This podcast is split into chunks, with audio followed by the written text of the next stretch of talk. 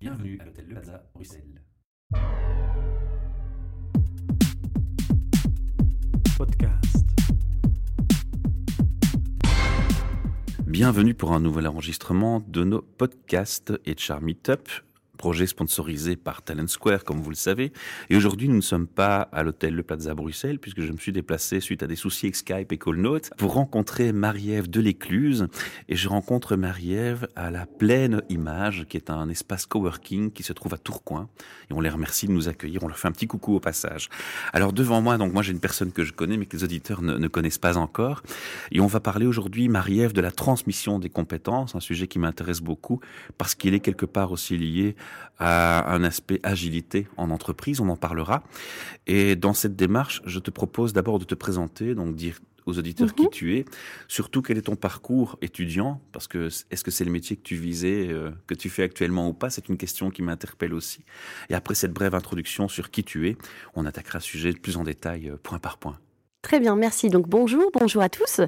Donc Marie-Ève de l'Écluse, je suis spécialiste en transmission des compétences, euh, comme vient de le préciser Michel.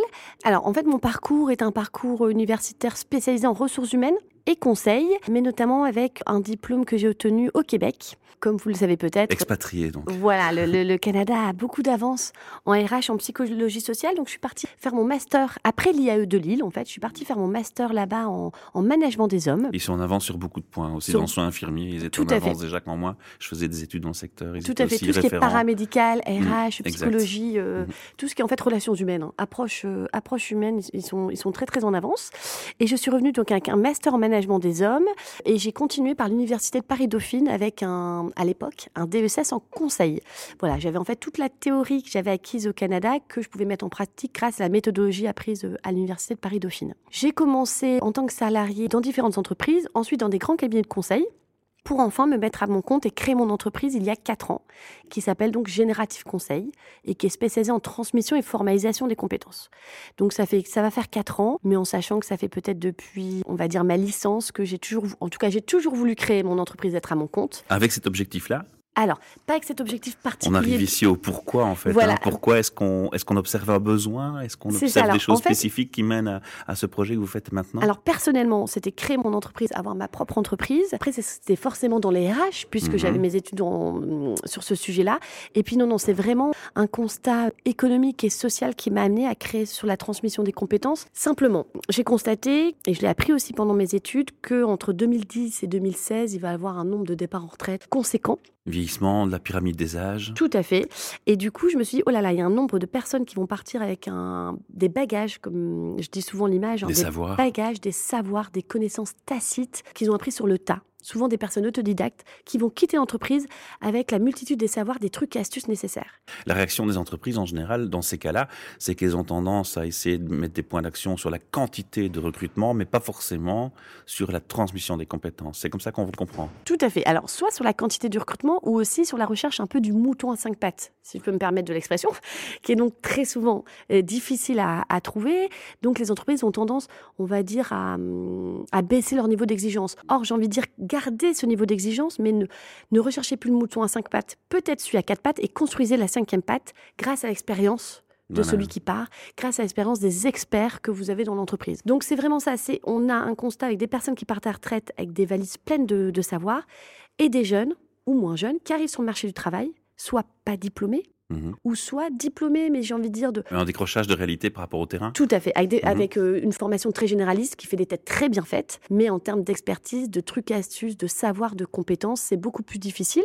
Et donc, la question s'est posée, c'est comment assurer cette relève, comment assurer cette prise de relais entre ceux qui partent avec des bagages plein de savoir et ceux qui arrivent avec des valises vides à remplir. Et c'est comme ça que j'ai créé du coup Génératif Conseil avec une démarche qui s'appelle TFC de transmission et formalisation des compétences. Mais votre observation, c'est qu'il y avait effectivement un manque de ces transmissions de compétences alors, dans les entreprises. Alors, ma première observation, pour être honnête, n'était pas qu'il y a un manque de transmission, c'est qu'en fait, il y avait une perte de savoir. Elle se faisait mal. Et voilà. En fait, elle ne se faisait pas du tout. Mhm. Donc il y avait une perte de savoir et j'ai l'impression qu'on recommençait constamment la même chose. From scratch, quoi. Voilà. Alors le tutorat existe, hein. il existe de tuteurs d'entreprise, mais on s'attache au poste, on s'attache pas à l'expérience. Moi, je m'attache, je m'attache vraiment à la personne qui détient les savoirs. Aux détails pratiques. Aux détails pratiques, à la manière d'analyser des choses, de résoudre des problèmes, comment elle a appris, quelles sont les erreurs qu'elle a commises en 20 ans, etc. Et c'est là où vraiment on arrive à décrire l'expertise nécessaire au métier. Le public que vous avez commencé à cibler, est-ce qu'on parle de petites entreprises et de grandes entreprises parce qu'on pourrait avoir le préjugé ou l'image toute faite qu'une grande entreprise a les structures nécessaires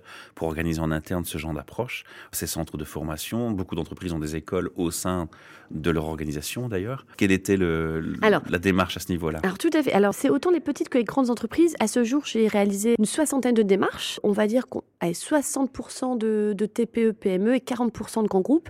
Alors tout à fait, les grands groupes ont une structure déjà existante, comme des centres de formation ou une équipe RH hein, ou des formateurs internes et ça ne suffit pas? Ça ne suffit pas puisqu'ils ne vont pas puiser l'expérience, l'expérience de la personne, c'est-à-dire tout ce que inconsciemment elle a acquis, elle n'a pas conscience. Ils vont rester encore sur les généralités d'un métier.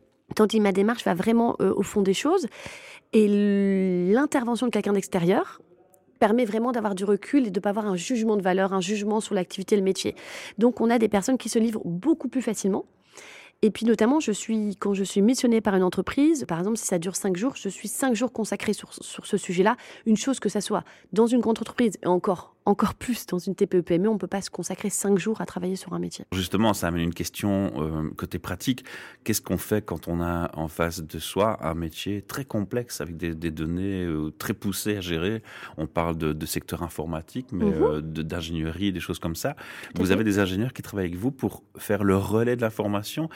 Qu'est-ce que vous allez faire dans la pratique? Comment ça se met en place? Alors, dans la pratique, j'interviens sur tout type de poste. Ça, c'est important de préciser, tout type de statut, hein, que ça soit de, de l'ouvrier, de l'opérateur qui parle d'ailleurs euh, peut-être des fois et très souvent très peu français, ça arrivait dans mhm. certaines TPE, notamment du bâtiment, à des postes d'ingénieurs ou des membres de co-direction euh, de grands groupes. Donc c'est vraiment tout statut, tout sujet du moment qu'il y a une vraie expérience nécessaire pour maîtriser le métier. La démarche se passe en trois étapes principales.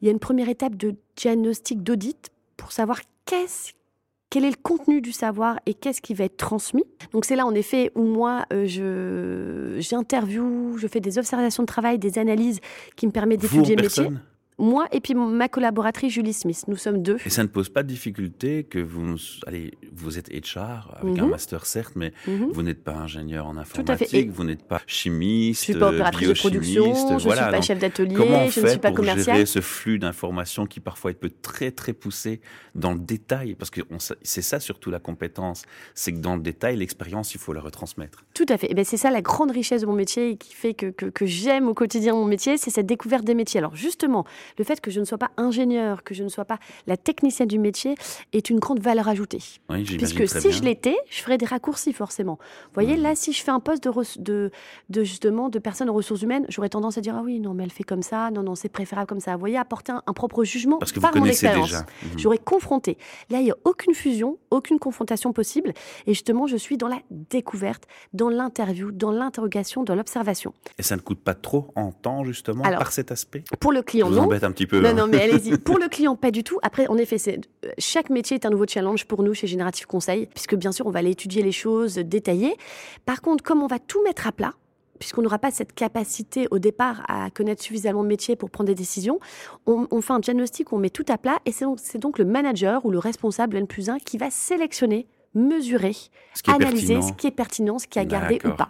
Mais nous, on lui amène la totalité des choses qui nous semblent liées à l'expérience. Et bien sûr, c'est l'entreprise qui décide et qui sélectionne. Et il n'y a pas une prise de température justement avec ce manager pour peut-être cibler quand même au départ Tout à fait. Parce que sinon, vous perdez vraiment beaucoup de temps sur un large spectre pour finalement voir votre spectre éludé en, partie. Mais ça fait aussi un peu partie du... de la démarche. Ça fait un peu aussi partie de la de démarche. Ne rien rater. De ne rien rater. Alors, on fait toujours en amont, en effet, un cadrage, hein, ce qu'on appelle avec le mmh. responsable. Mais très souvent, le responsable ne connaît pas non plus en détail l'expérience de la personne. En tout cas, le bon manager ne connaît pas forcément tous les détails. C'est ça. Il se décroche à un moment. Complètement. Et donc, du coup, on fait un premier cadrage. Après, nous, on va vraiment dans le cœur du sujet. Et toujours ce qui est lié à l'expérience, qui est lié en fait à la personne. C'est-à-dire que si quelqu'un d'autre d'entreprise maîtrise ce savoir, utilise la même technique ou la même méthode, nous ne, nous ne gardons pas dans l'audit. Ça ne nous intéresse pas. C'est vraiment ce qui est unique et exclusif que ah, nous allons garder. C'est bien de préciser cet aspect, il est important. Marie-Ève, une question importante aussi est-ce qu'on ne s'adresse qu'aux employés en entreprise ou est-ce que votre intervention concerne aussi d'autres approches comme l'indépendant qui cède son entreprise ou, des, situations telles quelles? On intervient sur les deux niveaux, que ce soit des salariés en entreprise ou le dirigeant d'une TPE-PME. Qui, revend sa société Tout à fait, voilà, qui veut céder son entreprise, qui la revend. Et donc, on s'est rendu, je me suis rendu compte, et ça, je suis la seule en France à le faire, que la cession d'entreprise en France n'est vue que d'un point de vue patrimonial et juridique. On évalue le coût d'une entreprise. Or, je me suis dit, mais le coût d'entreprise est faussé si le dirigeant part, puisque c'est lui l'homme clé. Donc, j'accompagne les dirigeants qui cèdent ou alors les repreneurs qui reprennent à justement capitaliser sur les savoirs d'expérience et l'expérience du dirigeant, son patrimoine de connaissances. Qu'est-ce qui a fait la réussite de son entreprise qui puisse se transmettre au repreneur et donc ça assure une plus grande pérennité de la reprise d'entreprise. Ça change la donne si le repreneur c'est un enfant? Alors non. Alors ça change la donne très souvent pour, pour les clients qui se disent oh mais comme c'est mon comme c'est quelqu'un de ma famille, il me connaît bien, ça il marche. Connaît tout. Mais en fait au contraire, au contraire, je pense qu'il y a beaucoup de choses qui ne sont pas vues puisque quand on pense quand on pense qu'on connaît, qu'on est proche, on va pas dans le détail des choses. Donc que ça soit quelqu'un de la famille ou quelqu'un qu'on ne connaît pas, la transmission est indispensable. Et même si la personne est impliquée déjà dès le départ dans l'entreprise. Bien sûr, tout à fait, puisqu'elle ne connaît, elle ne, elle ne travaille pas à la place de la personne, donc elle ne sait pas toutes les choses qu'inconsciemment il, il, maîtrise et qu'il sait. On parlait tout en début d'interview de l'aspect agilité. Je pense mhm. que c'est important parce que le but actuellement des entreprises, c'est de s'adapter vite au marché, d'être agile, d'apprendre vite, d'être auto-apprenant, d'avoir des gens qui apprennent euh, seuls. Mhm. Votre réponse est pertinente aussi par rapport à cet aspect, j'imagine. Complètement, puisque voilà, être dans une société apprenante, comme vous le dites très bien, c'est être capable de réagir, euh, d'être en résilience constamment pour l'entreprise, et elle peut l'être grâce déjà à son expertise, son savoir. Elle doit apprendre des nouvelles méthodes, des nouveaux modes de management, mais en aucun cas elle doit réapprendre le métier ou la technicité qui a fait sa réussite. Je pense notamment pour des TPE, PME qui, qui réussissent depuis des années, qui se retrouvent en difficulté suite à un départ en retraite. Ou alors, j'ai eu l'exemple d'un arrêt maladie longue durée euh, d'un de ses responsables, qui était là depuis 40 ans autonome, euh, le dirigeant s'est retrouvé dans une situation très très difficile en se disant non mais il est en arrêt maladie euh, pendant six mois, comment je vais faire? Donc c'est aussi ne pas attendre forcément qu'il y ait le départ de quelqu'un, et c'est anticiper pour justement cette transmission, c'est constamment à l'intérieur partager, diffuser, transmettre, apprendre ensemble, développer la polyvalence et que ça ne soit plus exclusif à une personne. Vous palliez à trois aspects. Vous palliez à l'absentéisme, quelle que mhm. soit la raison, ça peut être une maladie justifiée ou un burn-out ou autre chose. Vous palliez à un manque de formation et vous palliez à un, départ en retraite. Euh, je pallie aussi à une absence de, polyvalence et d'esprit d'équipe qui, du coup, la transmission va favoriser, va favoriser ce partage, cette diffusion et cet esprit d'équipe. Alors, dans les entreprises apprenantes et évolutives, il y a aussi un aspect de rapidité, d'adaptabilité. Mhm. Est-ce que votre démarche reste malgré tout gérable dans ce contexte? Ah oui, ma démarche, en tout cas sur les soixantaines que j'ai pu réaliser, se déroule entre 6 et 12 jours. Donc 6 et 12 jours, c'est assez peu par rapport aux résultats que ça obtient, puisque euh, sur les postes, notamment opérationnels, où j'ai pu mesurer les résultats, on a gagné 6 à 9 mois d'autonomie sur la prise de poste. C'est-à-dire que la personne, grâce à la démarche, a rencontré toutes les situations qu'elle devait rencontrer pour se forger son expérience. Sans la démarche, il lui faut plusieurs mois, voire des fois quelques années pour rencontrer les situations. Et se retrouver face à une situation et se dire, alors là, comment je vais la régler, qu'est-ce qui se passe.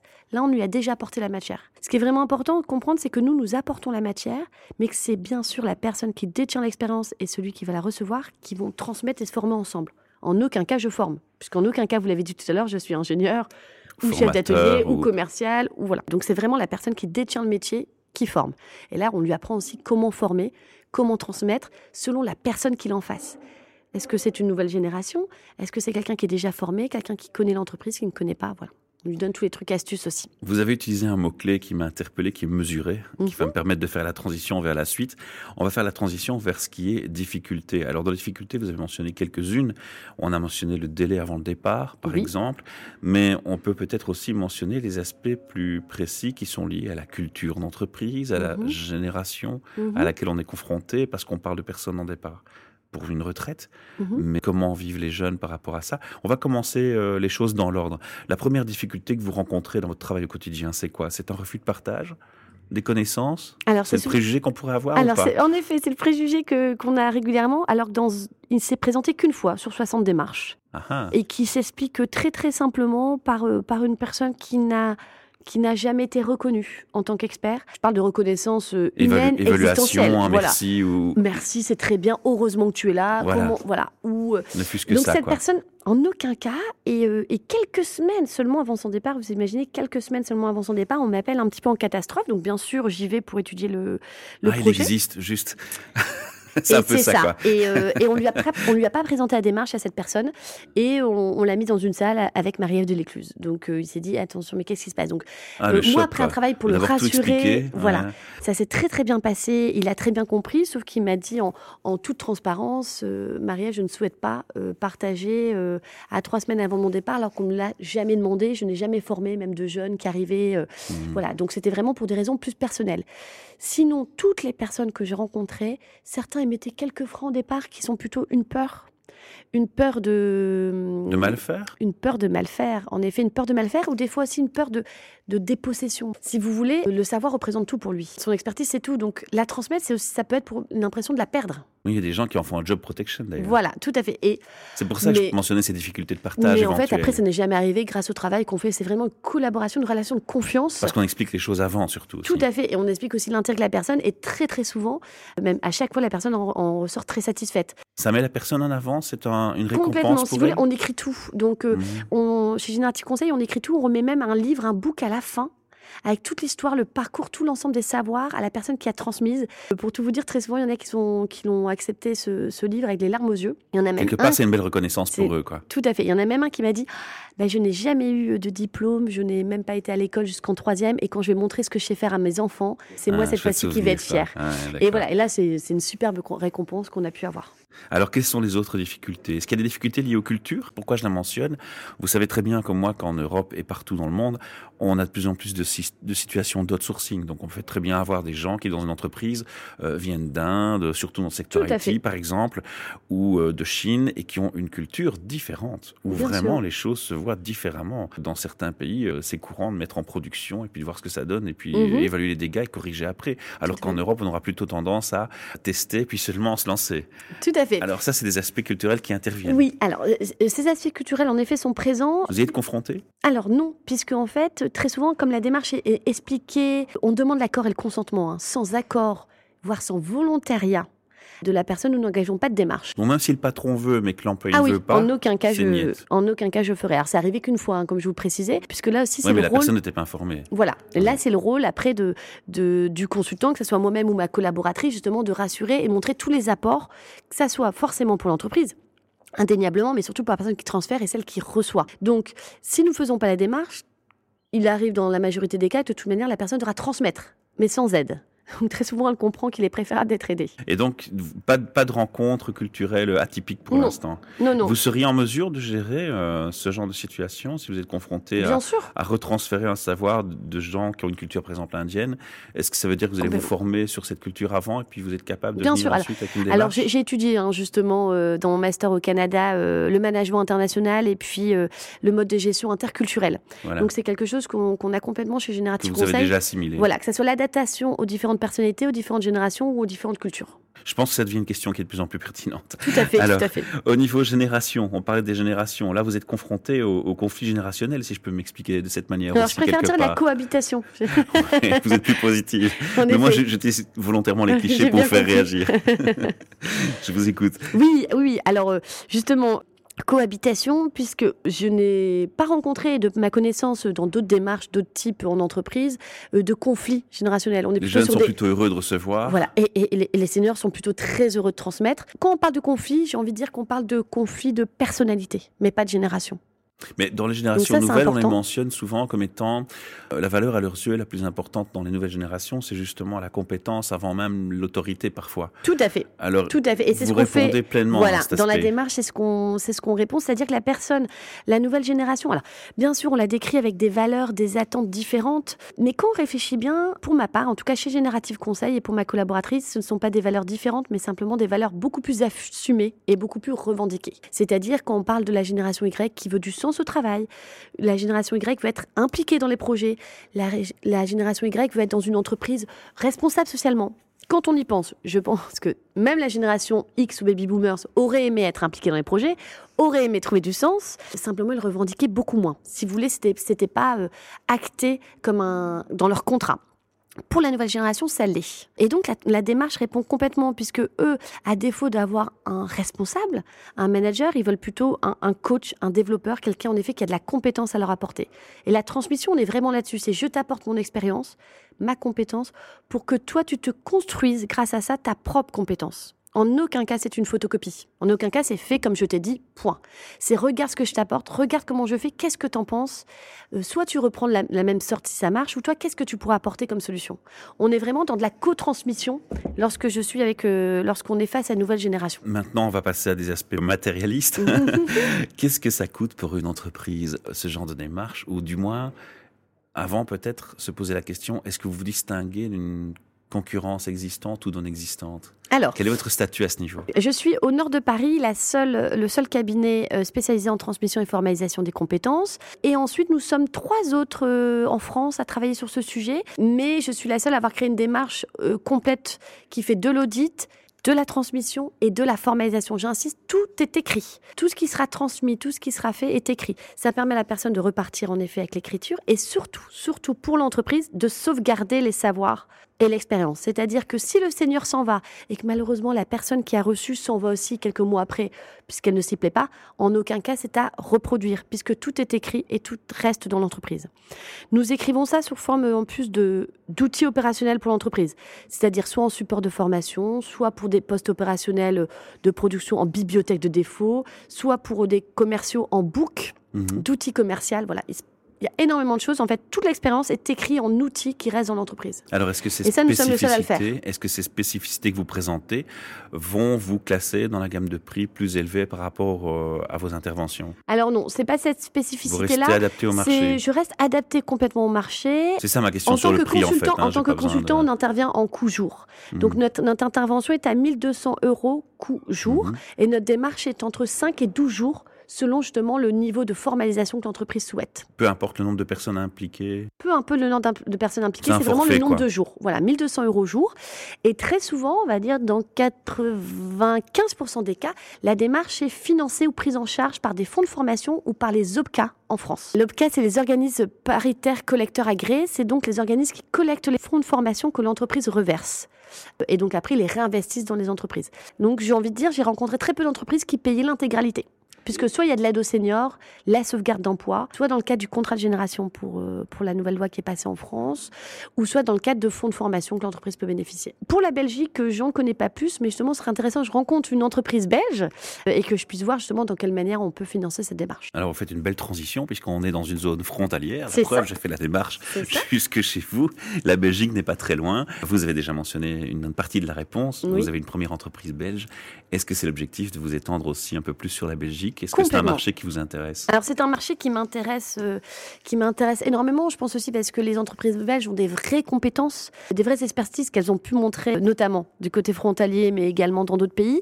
Et à ma connaissance, en Belgique, ce type de, de démarche n'est pas encore proposé. Donc euh, je serais euh, d'autant plus heureuse d'accompagner les, premières entreprises qui souhaitent être ambitieuses sur ce sujet. Du moins partie francophone, parce que sinon le deuxième challenge, la challenge, ce sera ça. le côté néerlandophone et l'apprentissage des langues. Voilà, mais, mais je suis toujours partie pour les challenges, donc avec plaisir.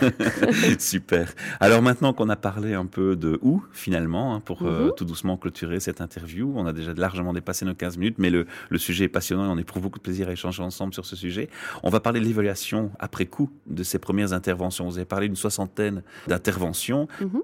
Est-ce que vous évaluez indépendamment votre travail, donc chez vous en interne, ou est-ce que vous faites des évaluations avec vos anciens clients? Est-ce que vous les suivez? Comment comment ça se passe par rapport à cet aspect? Tout à fait. Alors il y a je pense que c'est important aussi. En effet, en effet, il y a deux évaluations qui sont proposées euh, dans la démarche pour l'entreprise. Une mhm. évaluation qu'on appelle à chaud. Donc là, on est en intra-entreprise. Intra-entreprise. Mhm. Évaluation à chaud suite à la démarche. C'est-à-dire que nous, on a programmé, planifié la démarche en disant pour cette personne qui transmet, cette personne qui reçoit sur ce métier-là, il faudra autant de temps. Nous, c'est aussi notre rôle. Hein. Donc, nous planifions la démarche et nous venons donc à la fin pour savoir déjà concrètement comment s'est passée la transmission. Est-ce qu'il y a eu acquisition des compétences et quelles sont surtout les bonnes pratiques, les nouvelles pratiques qui sont à capitaliser? Donc, le résultat le résultat. Et l'implémentation des process pour que ça continue, la continuité. Et surtout l'apport des choses, puisqu'en fait, la, la, transmission a apporté souvent des nouvelles, des nouvelles idées, des mhm. nouveaux projets. Donc ça, c'est vraiment l'évaluation à chaud. Mais j'ai oublié de préciser que en amont, il y avait un suivi. Par exemple, si la transmission dure trois mois ou un an, on revient plusieurs fois pour savoir comment ça se passe. Ou alors par téléphone avec les acteurs, ça dépend. Ensuite, il y a un deuxième type d'évaluation, un deuxième niveau, c'est l'évaluation, donc bien sûr à froid, vous l'avez compris, où là on revient trois à six mois ou un an selon également le métier, pour voir comment s'est passée la prise d'autonomie, la prise de poste, sans que le senior soit présent où là, on, regarde vraiment les résultats à long terme. Ça, c'est vraiment les deux types d'évaluation intra-entreprise. Et ensuite, bien sûr, avec ma collaboratrice et mes partenaires, nous évaluons euh, avec nos critères euh, la satisfaction, bien sûr, sur du long terme les résultats de la démarche. Vous faites aussi un recensement des difficultés rencontrées au cas par cas ou des choses comme ça Complètement. C'est ce qui fait la valeur ajoutée de la taille humaine de, de notre entreprise. C'est chaque démarche est même étudiée à deux. C'est-à-dire qu'on a une consultante qui intervient, mais elle partage toujours. Retour au bureau, on partage et on échange, on échange ensemble. Oui, comme tout est écrit, c'est encore plus facile. Alors justement, une dernière question avant de clôturer cette interview. On, parle aussi de peut-être amener à changer des mentalités, des méthodes de travail, dans le sens je retransmets de la personne experte vers la personne novice. Est-ce que parfois on est amené à se dire tiens, tu sais, tu es en train de transmettre tes compétences, mais pour la période qui te reste euh, à travailler ou à prester, le petit jeune, là, il me donne un feedback qui pourrait être utile, changer ta méthode, être plus efficace. Est-ce que ça arrive parfois de, fonctionner dans le sens inverse? Très souvent. Très souvent. C'est ce que j'appelais tout à l'heure la co-transmission. Alors, ça arrive, bien sûr, très souvent, vous en doutez, sur euh, tout ce qui est nouvelle technologie, mhm. utilisation de l'ordinateur, euh, de la tablette. Par exemple, moi, j'ai travaillé sur un chargé d'affaires qui faisait tous les devis sur papier chez chaque client. Donc, si vous voulez, il faisait faisait son devis, vous voyez sur le genou, euh, la feuille trouée, voilà. Et, euh, et la personne qui, qui, qui, recevait, son savoir s'est dit Non, mais attends, mais tu vois, on va essayer avec la tablette, ça sera beaucoup plus simple, tu peux effacer. Quand il pleut, c'est moins gênant dehors, etc. Donc, c'est toujours des échanges, du coup, euh, très intéressants, puisque pour les quelques mois qui lui restaient, la personne a utilisé la tablette. Et malgré tout, bien vécu. Et très, pour cette, pour cette part-là, très bien vécu. Puisqu'en fait, ah. elle s'est dit, en même temps, certains, quand ils voient arriver la fin et qu'ils transmettent, ils se disent, bon, qu'est-ce que je veux faire? Maintenant, on est deux sur mon job. Donc lui aussi, c'est un nouvel apprentissage. Et cette personne que, parce que je garde contact avec très souvent avec, euh, avec les personnes qui partent, disait que la tablette, maintenant, elle l'utilise au quotidien aussi, par exemple, pour réserver des places de ciné ou des, choses comme ça. Donc ça a fait un apprentissage, euh, un apprentissage intéressant. Après, on rencontre des personnes qui transmettent, qui n'ont pas spécialement envie d'apprendre d'autres méthodes, mais c'est pas grave. Nous, on les écrit, on les retient, et on attend que la personne soit partie pour justement mettre en place ça dans l'entreprise avec la personne qui a été formée. Est-ce que les patrons ont des surprises parfois? J'ai envie de dire à chaque fois. Dans toutes les démarches que j'ai réalisées, toutes ont été très surpris de la richesse du savoir de leurs collaborateurs. Très souvent, ils ne s'attendaient pas qu'ils sachent tout ça. Ils sous-estimaient un peu. Alors, ils sous-estimaient, alors, de manière très positive, mais en fait, ils n'avaient pas connaissance et pensaient que les choses se faisaient plus simplement. Ou plus naturellement. Ou plus naturellement, mmh. et ne se rendaient pas compte de toute l'analyse, la capacité, la richesse des savoirs que la personne avait pour bien faire ce travail.